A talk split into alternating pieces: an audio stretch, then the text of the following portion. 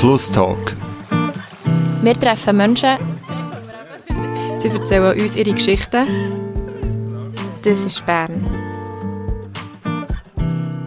Hallo zusammen, hier ist Rebecca und ich bin hier in einem Tonzimmer bei der Zeitglocke mit einem 360-Grad-Blick über Bern. Hier wohnt Marlene Wenger. Sie gestaltet Kunst und Kultur in der Stadt Bern und über Grenzen hinweg mit. Das nicht als Künstlerin, sondern als Kuratorin und in der Forschung. Sie hat in Bern und Berlin studiert und hat den Master 2014 in Kunstgeschichte abgeschlossen. Mittlerweile hat sie doktoriert in Kunstgeschichte am Walter Benjamin Kolleg der Universität Bern. Aktuell ist sie wissenschaftliche Mitarbeiterin im Kunstmuseum Bern und an der ZHDK, der Zürcher Kunsthochschule.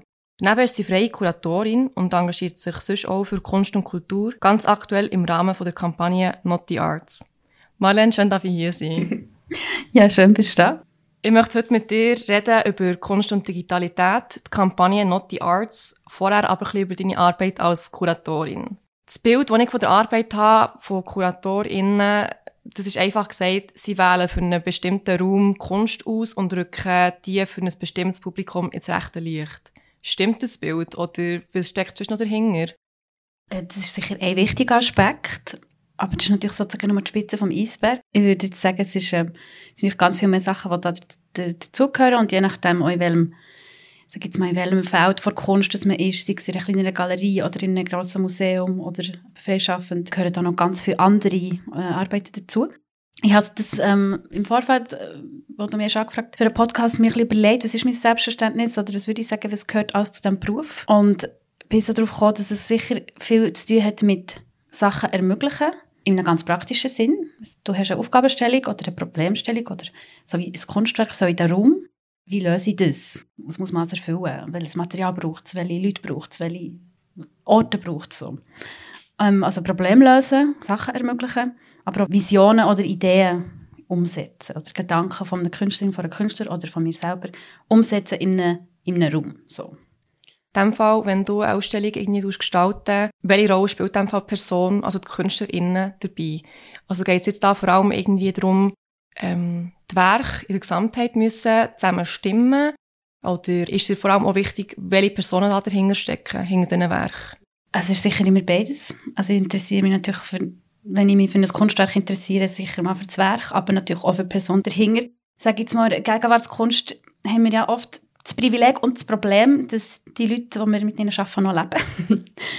das äh, ist sehr cool und spannend, kann aber natürlich auch herausfordernd sein, weil man natürlich äh, viel mehr Auseinandersetzungen unter Umständen hat, wie, wie die Umsetzung von dem Werk soll stattfinden wenn die Künstlerin da mitredet. Aber ich versuche vielleicht in meiner persönlichen Arbeit nicht so sehr auf eine Biografie von einer Künstlerin zu setzen, weil das finde ich, find ich andere, Sachen spannender.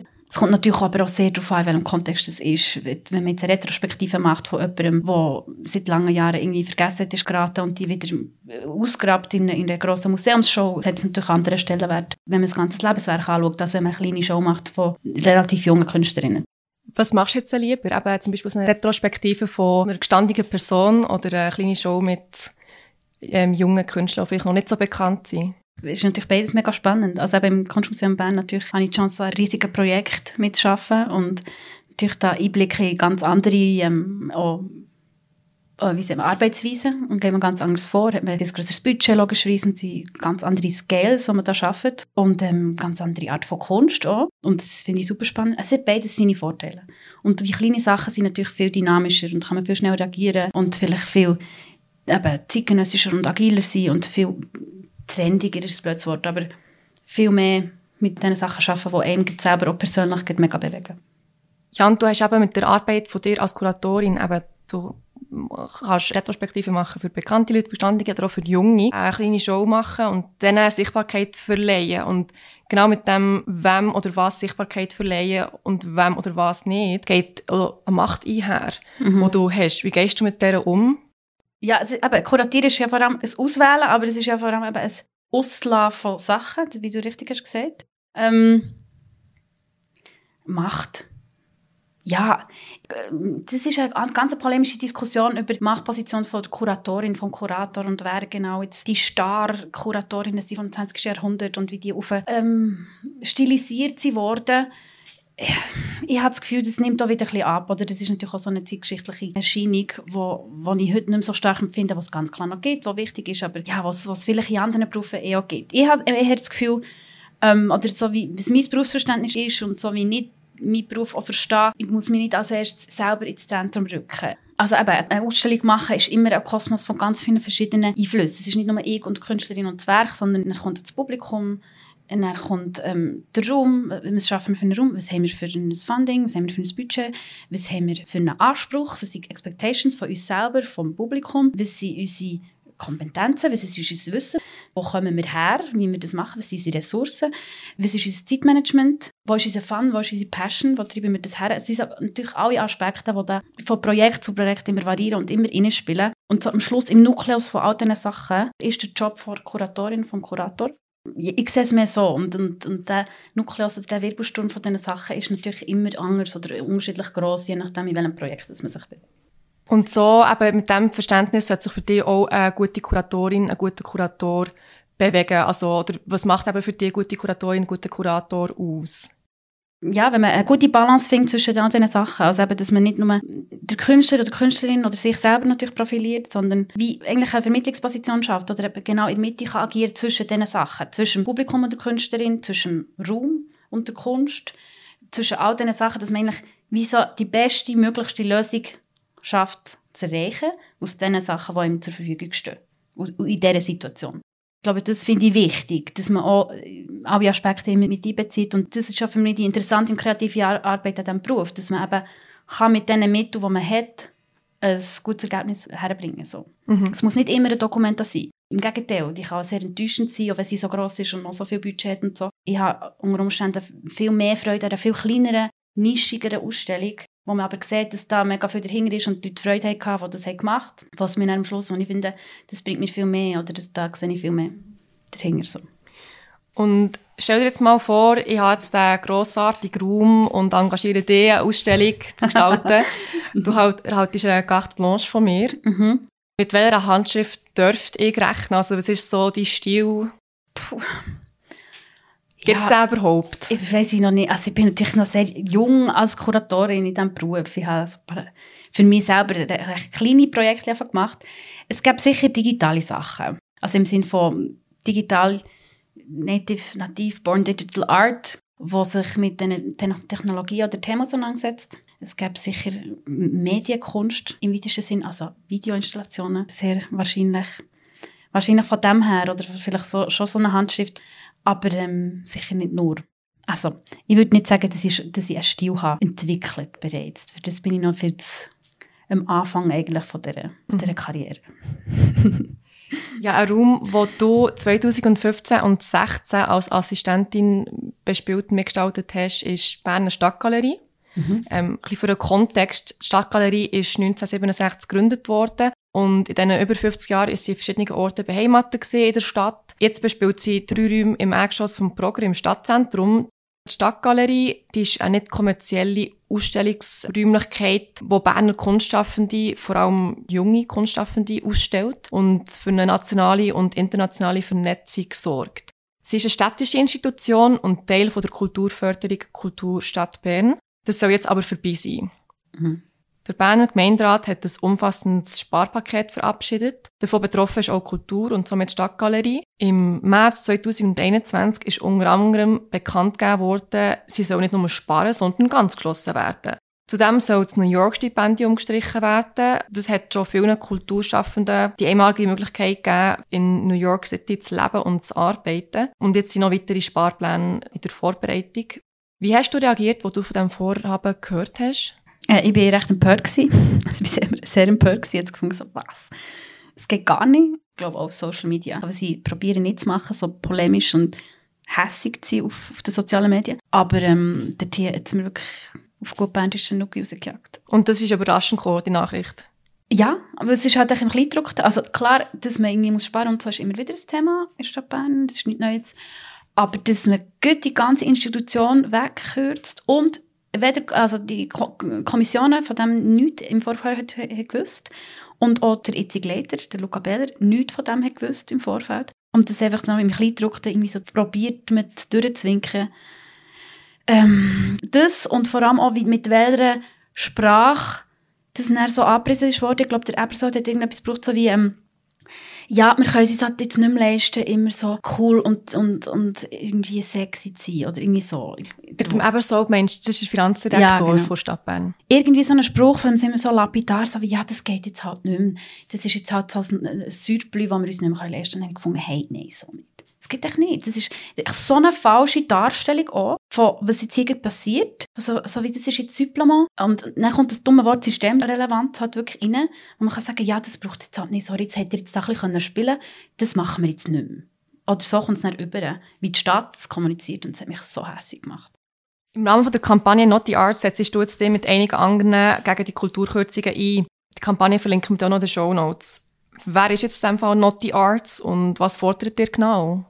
Naughty Arts hat sich dann aus diesen Gesprächen, die, die ich habe führen oder ich und andere Leute aus der Kulturszene von Bern. Also ganz unterschiedliche Leute, Künstlerinnen, Künstler, aber auch Leute von den Institutionen, von HKB, von Kunsthalle, von allen wichtigen grossen Institutionen. Ähm, aus der bildenden Kunst, aber auch spartenübergreifend, die sich zusammengetan Es ist eigentlich eine lose Gruppe, vielleicht so ein Kernteam von etwa 15 Leuten, die sich äh, jetzt engagiert. Und wir fordern eigentlich, dass man in dieser Situation nach der pandemischen Situation, wo Kultur sowieso als eines der am stärksten betroffenen Felder ist, einfach nicht so sparen. Einfach grundsätzlich gar nicht.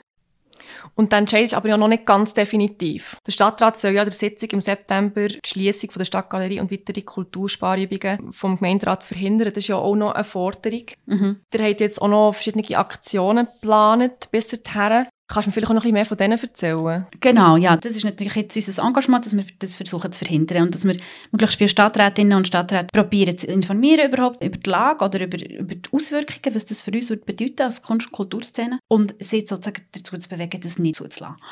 Ähm, unsere Aktionen, die wir geplant haben, eben das viel ist bis jetzt im Hintergrund passiert, oder mit der Aufschaltung von dieser Webseite zum Beispiel, wo sie wie als Infopoint und erste so, ja, Homebase soll funktionieren, wo das Argumentarium darauf abgerufen werden kann und auch verschiedene Testimonials, die wir haben gesammelt von ganz verschiedenen Leuten, auch international, was ich wichtig finde. So vielen Leuten nicht bewusst ist, dass die Stadtgalerie eine relativ kleine Institution, aber eine grosse Strahlweite hat über die Grenzen hinaus. Genau, und die Aktionen, die wir geplant haben, also wahre, die wir jetzt schon gemacht haben, ist, dass wir ähm, jeweils in der Stadtratssitzung in der Pause demonstrieren oder herstehen und Gespräche gesucht mit den Stadträtinnen und Stadträten und für unsere Anliegen aufmerksam gemacht haben. Das werden wir auch weiterhin machen in den Sitzungen, die nach der Ferien stattfinden.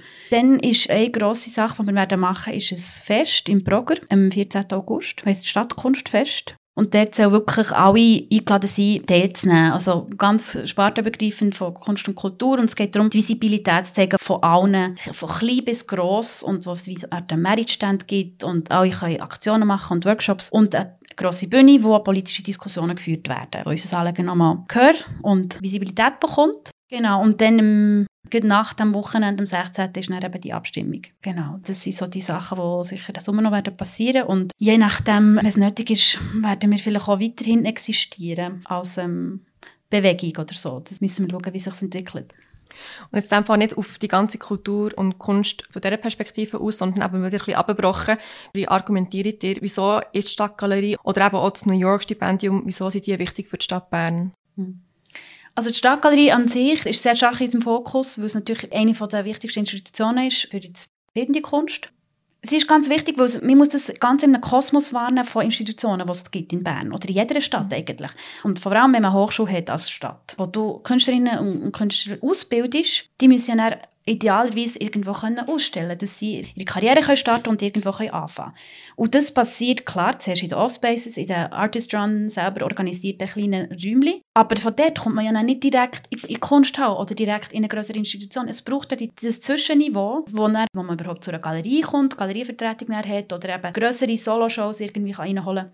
Und genau dazwischen, stellt das dar? Also die Stadtgalerie als Institution, die städtisch gefördert ist, die genau so eine eigentlich Frühförderung macht für Künstlerinnen, aber auch für Kuratorinnen, die dort immer wieder eine Chance haben, ihre ersten Shows zu machen. Also vielleicht noch ganz kurz, was, was ich noch sehr wichtig finde, ist auch, eben, es hat eine sehr lange Tradition, hast du vorhin schon gesagt, wo wichtige Sachen sind passiert. Dann hat es noch, wie hat es geheißen, glaube ich? Berner Galerie. Berner Galerie hat es noch geheißen, genau. Einfach auch historische Momente sind passiert, die wichtig sind für, für eine ganze Berner Szene. Es ist eine Gedächtnisinstitution. Es hat ein riesiges Archiv in der Stadtgalerie und wenn man das wie auslöscht, ist nicht klar, wo das herkommt. ähm, es ist echt Dreh- und Angelpunkt für eine Szene, ganz klar. Wo man zuerst war ein polemisch mit mir so, ah, Bern, ja, ist schon ein bisschen eingeschlafen und alle sind immer im gleichen Ort und ah, ja, Stadtgalerie steht man so ein bisschen um. Und dann hat man gemerkt, durch die Pandemie, man hat es nicht mehr. Und dann merkt man so, es fällt wieder ganz auch das ganze Netzwerk plötzlich, wenn man sich nicht mehr regelmäßig trifft und austauscht und wie so einen Ort hat, wo man ganz klar ist, man muss nicht abmachen, wie geht echt dorthin und man trifft sich alle zwei Monate sicher mal so die ganze Szene. Das ist so wertvoll und es ist so wichtig, dass das nach wie vor besteht. Du hast noch zu diesem Thema einen Gastbeitrag im Berner Kulturmagazin KSB geschrieben mit dem Titel «Die falsche Idee im falschen Moment». Wieso die falsche Idee, ist jetzt glaube ich klar geworden. Wieso aber der falsche Moment? Also wegen Corona oder wieso genau? Ja, vor allem wegen Corona. Obwohl ich natürlich auch würde sagen, es ist immer der falsche Moment, die Kultur zu sparen. Einfach aus meiner politischen Sicht, wieso. Aber äh, ich beziehe sie in diesem Text explizit auf Corona. Also weil einfach, es ist nicht witzig war. Es ist für so viele Leute aus meinem Umfeld, aus meinem nächsten Umfeld, die einfach nicht arbeiten können. Nicht. Einfach ein Jahr lang. Länger als ein Jahr lang jetzt im Tanz oder Performance alle Vorstellungen sind abgesagt, verschoben, man kann nicht mehr reisen, man kann gar nicht mehr auf die Art arbeiten, wie man es vorher gemacht hat. Alle Ausstellungen sind abgesagt, die werden gar nicht wiederholt, die Engagement kommen nicht mehr zurück. Klar, die ganze Debatte mit, man hat ja die Leute unterstützt, ja, aber der, sie, sie haben viel durch die Maschen durchgefallen und gewisse Projekte kann man nicht zurückholen oder wiederholen oder nochmal machen. Und die haben ein Momentum oder man hat das Album released und dann kommt Corona und dann kann man es nicht nächstes Jahr einfach nochmal machen. Die Zeit geht vorbei, es passiert Zeug, das ist dann wie verpasst. Aber das sehen vielleicht auch viele Leute nicht. Das ist wirklich, das ist wirklich ans Einfleischen gegangen und das ist wirklich, es hat ganz fest auch damit zu tun, wie definiere ich, was mache ich eigentlich? Was, was bedeutet meine Arbeit und was, was passiert mit mir, wenn ich meine Arbeit nicht mehr machen kann? Und das hat natürlich weitreichende Auswirkungen, die sich eben, glaube viele Leute auch nicht bewusst sind. Mhm. Und darum finde ich es wichtig, dass man jetzt nicht noch dieser Szene, die so hat müssen kämpfen noch mal einen drauf tut, indem man einfach ein Herzstück von ihrer Existenz rausreißt, sozusagen. Also, wenn man es so polemisch darf sagen. Und jetzt das Ganze aus einer größeren Perspektive eben betrachtet, du hast jetzt schon gesagt, eben, die Corona-Krise war nicht lustig. Gewesen. Du hast auch schon das Wort Systemrelevanz eingeworfen. Mhm. Seit dem Anfang der Pandemie wird immer wieder darüber diskutiert, ist Kultur systemrelevant oder nicht. Was ist deine Antwort und wieso? Ja, sicher ist Kultursystem relevant. Also es, es, eben, dass man überhaupt über das immer wieder oder nochmal muss diskutieren oder natürlich in dieser Extremsituation das einfach nochmal muss betonen, ist natürlich einfach auch schon ermüdend. Weil man hätte können meinen, wir haben das echt genug lang schon durchgecatcht oder genug lang schon klar gemacht, dass einfach, ähm, ja, es nicht geht ohne das und so viele wichtige Sachen passieren. Es ist nicht nur ein wahnsinnig breites Wirtschaftsfeld und ein Jobfeld für ganz viele Leute, wo eben auch ich glaube auch nicht, viele Leute sehen nicht, was da dahinter hängt. Das ist ja nicht, nicht die Künstlerin und die Institution, sondern sie sind auch der Rahmenmacher, Druckereien, äh, jenste Produktionsstätten für Kunstwerke und Gießereien und einfach alles, was dahinter mithängt. Versicherungen. Das sind ja so viele Leute, die da eigentlich mit drin hängen. Und das ist eigentlich ein riesiges Feld, das, glaube auch nicht als so, ähm, als Asset in dem Sinn so wahrgenommen wird. Aber ich wollte jetzt gar nicht nur auf die wirtschaftliche Schiene eigentlich tun, sondern ja, ich finde auch, also in meinem Umfeld hat man gesehen, was passiert, wenn man nichts mehr machen kann. Also es ist ja, man verkümmert ja förmlich. Und eben das Rausgehen und Kultur erleben und andere Sichtweisen auf die Welt und irgendwie andere Themen können erfahren über egal welche Art von Kultur das, ist, einfach eine extreme Bereicherung ist und dass das überhaupt nicht einfach so rausgeschnitten werden kann. Und ganz klar System Relevanz hat. Was tun so Handlungen oder eben Aussagen im Sinne von diesen geplanten Sparmaßnahmen grundsätzlich für ein Signal an Kultur senden? Also für mich sendet die Stadt so einfach ein Zeichen, dass sie Kultur äh, stiefmütterlich behandelt und im Sinne von eben nicht ihr den Wert gibt, was sie verdient hat. Weil Kulturszene in Bern ist sehr, für das wir so eine kleine, relativ kleine Stadt sind, extrem vielfältig, extrem breit aufgestellt. Also man findet wirklich vom eben in allen Sparten vom kleinsten äh, Strassenkünstlerin bis zu den grossen Institutionen. Und es ist extrem breit, gut vernetzt, extrem grosses und wichtiges Feld. Und die Stadt Bern tut das aus meiner Sicht einfach auch nicht werten. Gerade wenn solche Sparmaßnahmen kommen und nicht auch für sich, das könnte man ja für sich nutzbar machen, als Stadt sagen, hey, wir sind die Hauptstadt, wir haben ein mega breites Kulturangebot und auf das sind wir mega stolz. So. Wie, wie man das in anderen Städten sieht, habe ich das Gefühl, Zürich oder Basel machen das viel mehr das zieht Touristen, das ist, weiss, weiss ich was. Das ist wichtig und das wollen wir und das ist gross. Und Bern macht das ja, natürlich immer wieder, aber für mich auch mit komischen und falschen Aktionen oder eben viel zu wenig. Was braucht die Kultur, um sich wirklich ernster genommen zu fühlen? Was wir jetzt sicher haben gesehen, das ist das unser Lobbyfeld, wo, also auch bei bildender Kunst sicher ganz klar, andere Sparten haben das schon viel mehr und haben da schon viel aktivere Kommunikation mit der Politik in der Stadt aufgenommen, schon länger, also zum Beispiel ein Schauspiel oder Tanz. Bildende Kunst hat da sicher ein Defizit, das aufzuholen ist, wo wir jetzt haben gemerkt und dass wir das eigentlich auch können und wollen, wo wir sicher werden wollen beibehalten Ja, auch eben äh, das Vertrauen in dem Sinne auch, oder eine Wertschätzung von dem, was passiert vor der Stadt mhm. oder vor der lokalen Regierung. So. Ich glaube, das, ja, das, was wir uns wünschen. Oder ja, dass man uns so vielleicht zuerst in uns fragt oder mit uns ins Gespräch tritt, bevor man sagt, wir kürzen ganze Institutionen weg. So wie mal auf uns zukommen, so wie, hey, wie seht ihr das? Wir schreiben, wir müssen sparen. Ich weiss, wir müssen sparen. Überall, alle müssen sparen. Wie seht ihr das? So. Das ist halt auch nicht passiert. Und das ist halt auch die ganze Art und Weise, die am Schluss so ähm, ja, zu diesem Unmut hat geführt. Dann würden wir jetzt noch zu unseren Kurzfragen kommen, die wir immer machen. Du hast einfach ganz spontan und aus dem Buch heraus antworten. Ich habe immer zwei Möglichkeiten und du sagst einfach, gut, ah, okay. was dir am meisten zusagt. Sehr gut. Mehr oder weniger? Mehr. Durchdenken oder einfach machen? Machen. Zeit für dich oder immer etwas los haben? Immer etwas los. Überraschung oder Kontrolle? Kontrolle. Im Vorder- oder im Hintergrund? Vordergrund. Loslassen oder weitermachen? Weitermachen. Analog oder digital? Digital. Digital ist auch mein nächstes Stichwort. Dein Forschungsinteresse liegt ja grob gesagt drin, wie digitale Technologien vom 21. Jahrhundert die zeitgenössische Kunst beeinflussen.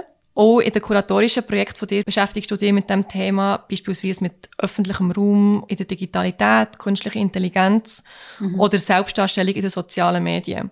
Und um soziale Medien soll es jetzt auch gehen.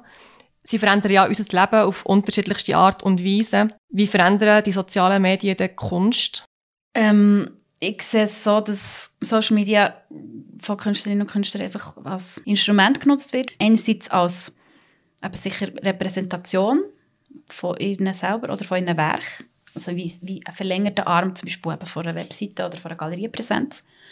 Aber ganz klar immer für mich auch wirklich als Tool, also wie als künstlerisches äh, Mittel oder Medium. Also, dass man wirklich sagt, es ist eben nicht nur ein Zeigen oder eine Präsentationsplattform, sondern es ist ganz klar auch wirklich ein Tool und man nutzt auch die Social Media eigenen Regelwerke oder Funktionsweisen, um Kunst zu machen, wo ganz klar zum Beispiel auf Instagram für Instagram gemacht wird. Wie kann so etwas aussehen? Kann man sich das vorstellen? Ähm, die Arbeit, die natürlich in diesem Kontext immer als erstes oder so ikonisch zitiert ist, ist Amalia Ullmann. Die hat schon, irgendwie, ich glaube, 2014 oder 2016 Excellences and Perfections gemacht, wo sie eine Social Media ähm, Performance hat gemacht. Und wie eine Persona hat erfunden und die er hat aufgeführt auf Instagram für etwa drei Monate. Und wie so eine, ja, wie eine Art Theater also von sich selber halt Fotos postet und wie sie sich verändert und dann so Sachen simuliert, als hat sie ihre Brüste operiert und wie sie dann so der gefallene Engel und wie sie dann wieder zu Katharsis sich wieder irgendwie findet und so und dann wird wieder als Rosarot auf dem Feed. Also eine ganze Storyline, eine ganze Narration inszeniert über Instagram und dann hat das auch so durchgeführt und am Schluss habe ich gesagt, eben, das war übrigens eine Performance. Gewesen. Genau, soweit ich mich mal erinnere, ist wie sehr lange gar nicht klar gewesen, ist es jetzt echt oder ist es jetzt nicht echt und genau. recht darüber diskutiert worden. Mhm. mhm. Aber es gibt noch viel, also mittlerweile viele Leute, die Instagram nutzen, auf ganz unterschiedliche Art. Also, und da, zum Beispiel, was ich sehr schöne Instagram-Sachen gefunden ist, der Yves Netzhammer hat während Corona das ähm, Corona-Tagebuch gemacht und jeden Tag eine digitale Zeichnung aufgeladen. Und einfach nur mit Hashtags. Dann. So in der ersten Phase der Pandemie habe ich mir das noch Erinnerung, wie das war, so komische Weltuntergangsszenarien. Und mir ist nicht rausgekommen, was jetzt eigentlich passiert. Und mir hat sich komisch gefühlt und disconnected gefühlt, aber gleich mega connected. Das ist so ganz komische Atmosphäre gewesen. Und er hat es mega schön festgehalten über die Zeichnungen, die mit diesen Hashtags funktioniert und er jeden Tag einen Post gemacht. Und so etwas, das ist extrem stark auf das Medium zugeschnitten, weil es das Format hat, weil die täglichen Posts gibt, also mit Tagebuchartig, weil es mit den Hashtags funktioniert, habe ich eine sehr schöne Art von Instagram-Arbeit gefunden, zum Beispiel. Und wenn man jetzt äh, schaut, das jetzt speziell auf Instagram zugeschnitten, die Werke oder Performances, Ist es dann auch so, dass wie so die physisch ähm, zugänglichen Werke mittlerweile auch für die sozialen Medien, also für die wirklichen sozialen Medien gemacht werden, so wie beispielsweise Musik mittlerweile so produziert wird, dass sie möglichst gut auf TikTok funktioniert? Also ich denke jetzt da beispielsweise gibt Alive, die Ausstellung in der Fondation Baylor in Basel, wo, wenn der Podcast ausgeschaut wird, schon nicht mehr zugänglich ist, vom Olafur Eliasson. Ähm, Alien-Spucken. das ist ja, die ist ja wirklich all over die Internet Mhm. geteilt worden, die Ausstellung, wo es einfach wahnsinnig wirkt. Vielleicht kann man noch schnell Mhm. sagen, aber du hast jetzt Alien-Spucken ähm, erwähnt. Dort Das ist ja, ein Zitat übrigens. Das hat der Journalist geschrieben über die Ausstellung. Für die, die es noch nicht gesehen haben, bei der Ausstellung sind die Museumsräume von der Fondation wie geöffnet und mit grün gefärbtem Wasser geflutet worden. Und, aber die meisten haben wahrscheinlich eben schon in den sozialen Medien mindestens Bilder gesehen. Werden jetzt Werke, eben, die physisch zugänglich sind oder auch gemeldet, wie auch immer, der Wirkung in den sozialen Medien entsprechend gestaltet. Also das hat sicher einen Einfluss. Also ich habe das Gefühl, das hat ganz klar einen Einfluss auf das. Und das ist ja auch, also wenn man die Texte durchliest, ähm, was um Post-Internet-Art geht, also eben genau die Art von Kunst, das ist so eine von der ersten Definitionen, die der Brian Droidcore hat gemacht ähm, so wie, wie ist es gegangen, wie weißt du, dass Post-Internet-Art ist? Und dann, if you know, it looks good online, Mhm. dann ist es Post-Internet so. Und eben die Flachheit und die Surface und es geht nur um, um, um das und, und Abbildbarkeit und Reproduktionsfähigkeit von dem. Ja, ist sicher auch, also geht, geht ihm natürlich durch den Kopf, wenn man Ola- Olafur Eliasson anschaut oder auch die Art Basel geht und alle machen Selfies von der Jeff Koons reflektierenden Werk, logisch. Und da gibt es auch jenes die Literatur über das und eben so wie auch polemische oder so wie, wie ist das Verhunzung von Kunst und so. Ich würde es jetzt nicht so eng sehen, ich würde echt, das passiert logisch, also das kann man auch nicht aufhalten. Und ich finde auch, wenn man sagt, man darf nicht fotografieren im Museum, ist so wie, tja, ich weiß nicht, ob das etwas bringt, um diesen Prozess aufzuhalten. Und man muss dazu sagen, Social Media hat natürlich die, das Wollen repräsentierbar sein von Kunst verstärkt. Aber es ist natürlich auch schon vorher, also die so installative Environment oder so wie Erfahrungskunstwerk, sage ich dem, wo man eben so die Erfahrung hat und so reingeht und alles ist eben so Elias und Kunst, das hat es auch schon vorher gegeben, auch schon bevor Social Media so gross war. Das ist auch nicht ein neuer Hype, aber es ist natürlich verstärkt worden durch das. Ja, ich glaube, das kann man nicht aufhalten. Man muss einfach einen gesungenen Weg auch finden, mit dem umzugehen. Und eben vielleicht auch mal eine Ausstellung schauen, ohne das Handy die ganze Zeit vorzunehmen. Aber ich mache natürlich auch Stories von jeder Ausstellung, wo ich gehe. Und wenn sich jetzt äh, Kunst auch verändert oder beziehungsweise Potenzial hat der Kunstmarkt vollkommen auf den Kopf stellen, sind NFTs. Das ist die Abkürzung für Non-Fungible Tokens. Der Begriff ist ja im Zusammenhang mit Kunst Anfang Jahr sehr gross in den Medien gesehen. Im Februar hat das Auktionshaus Christie's das rein digitale Werk The First 5000 Days, eine digitale Collage vom US-Amerikaner People für 69 Millionen Dollar verkauft. Ein sogenanntes NFT. Du bist unter anderem Kuratorin für Elementum, eine Schweizer Online-Plattform, auf der NFT-Kunst zeigt und auch gekauft werden kann. Kannst du also erklären, was NFTs sind? Ja, ähm, wie- ein Non-Fungible Token ist, ähm, es ist im Prinzip ein Zertifikat, äh, wo eine digitale Datei, egal was für die äh, Filmdatei, äh, JPEG oder irgendwas, einen Originalitätswert zuweist. Das ist bisher nicht möglich gewesen. Wir wissen ja, sobald es ob ein digitale File online ist, ist sie einfach reproduzierbar. Man kann sie abladen, reproduzieren. Und das hat dazu geführt, dass es schwierig war, digitale Kunst per se zu verkaufen, weil man es eben kopieren Da hat man auch schon vorher gehabt, das Problem. Es mit- zum Beispiel Videokunst hat man es mit Editionen gelöst, was ja eigentlich auch unendlich reproduzierbar wäre. Und dort hat man eigentlich gesagt, es gibt zehn, obwohl es eigentlich mehr gibt.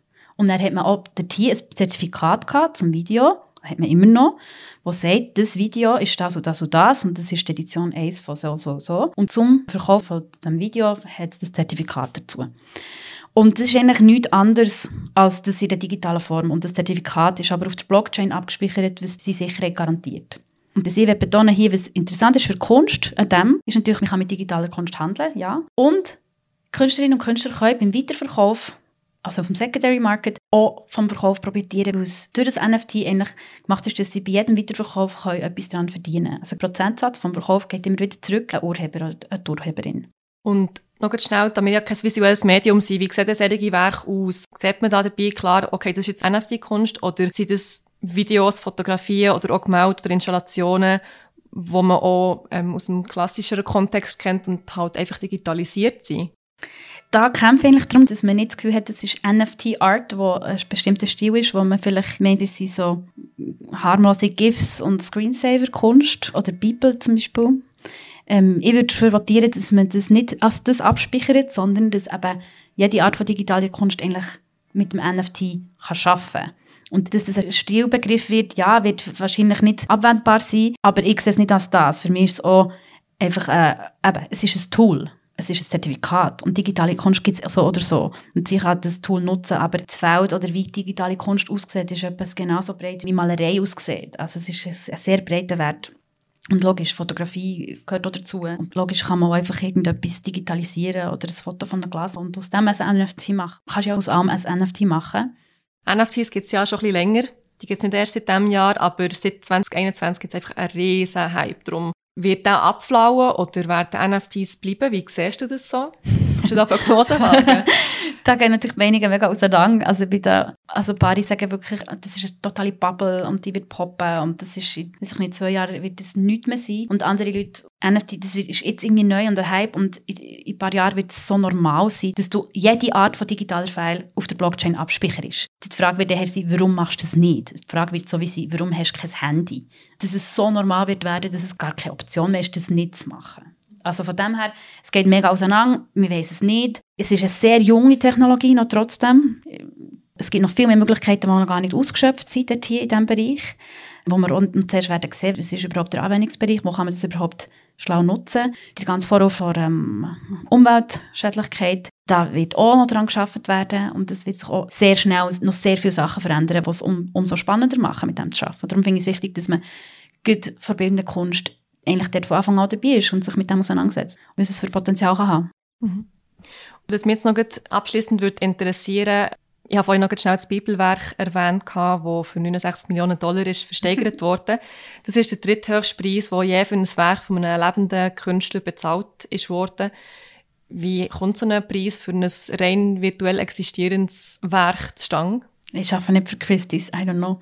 Ähm, es gibt ja Leute, die sagen, die Leute, die das haben gekauft, sind eine Spekulation, weil sie ja die Währung verifizieren oder legitimieren. Dass es eigentlich auch nur darum geht, Ethereum Kredibilität zu verleihen mit so einem Coup. Habe ich auch schon gehört. Ich weiß es wirklich nicht. Und ich kann dir auch ehrlich nicht sagen, wie das passiert, dass es so, so wahnsinnig viel Geld plötzlich um ist für das und wie sich das hat entwickelt, dass so jemand in die Position kommt und dass Christie's plötzlich auf das einspringt. Also das sind sicher ganz viele Faktoren, die da Hero gespielt und ganz viele wichtige Leute im Hintergrund, die da Fäden gezogen, bevor das zu dem ist gekommen. Aber ich kann dir nicht sagen, wie genau.